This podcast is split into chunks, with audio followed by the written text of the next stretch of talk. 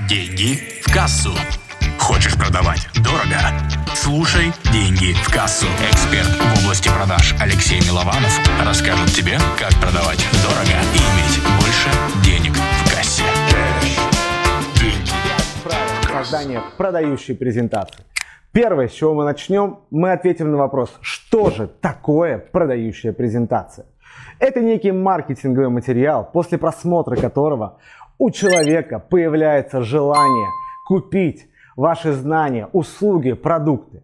Значит, есть ключевые принципы, которые нам нужно соблюдать, которые важны и необходимы, чтобы человек, когда он просматривал нашу презентацию, он хотел, хотел обладать нашими знаниями и услугами. Итак, правило номер один. Все слайды, которые мы используем, ведут к продаже нашего продукта.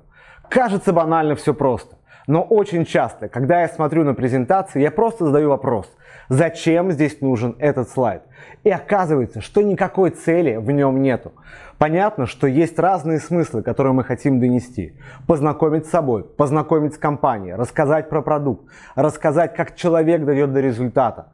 Наша основная задача, когда мы разрабатываем презентацию, помнить об этом, что все, что мы используем, должно подтолкнуть человека к совершению покупки. Если презентация не выполняет этой роли, то нужно менять какие-то слайды. Прежде чем мы продолжим, перейди по этой ссылке. Это важно. Я подготовил для тебя полезные материалы, которые ты найдешь по ссылке ниже. Переходи на мой сайт и узнавай подробности. Сделай это прямо сейчас. Принцип номер два. Простота. Чем проще ваша презентация, чем она понятнее, тем легче человек сделает покупку. Открою тоже небольшой секрет. Если человек не понимает, он не будет разбираться, он не будет искать какие-то термины в интернете, да? он не будет спрашивать иногда вас. Ему просто стыдно может признаться, что он чего-то не понимает. И он просто будет кивать, да, да, да, но при этом у него нарушена логика. Он не понимает каких-то важных терминов и в итоге не покупает и просто уходит разочарованный. Поэтому, когда мы делаем презентацию, запомните принцип простоты. Все понятно, рассказывайте так в этой презентации, как будто ее будет смотреть ваша мама, чтобы она поняла, что вы хотите ей донести. Правило номер три. Больше наглядность. Что это значит?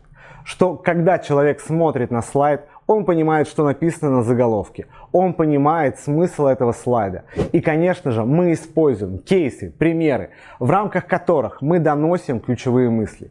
Иногда человеку сложно объяснить какой-то термин, но на примере кейса, на примере какого-то конкретного случая и ситуации с помощью метафоры человек спокойно понимает тот материал, который мы хотели до него донести.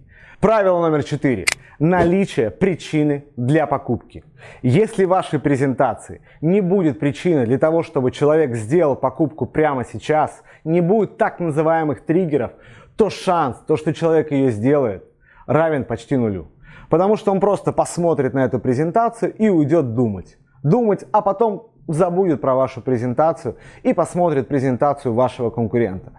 После просмотра презентации человек должен понимать, какое преимущество от покупки прямо сейчас. Зашивайте ключевые триггеры, которые будут мотивировать человека сделать эту покупку. Ну и правило номер пять.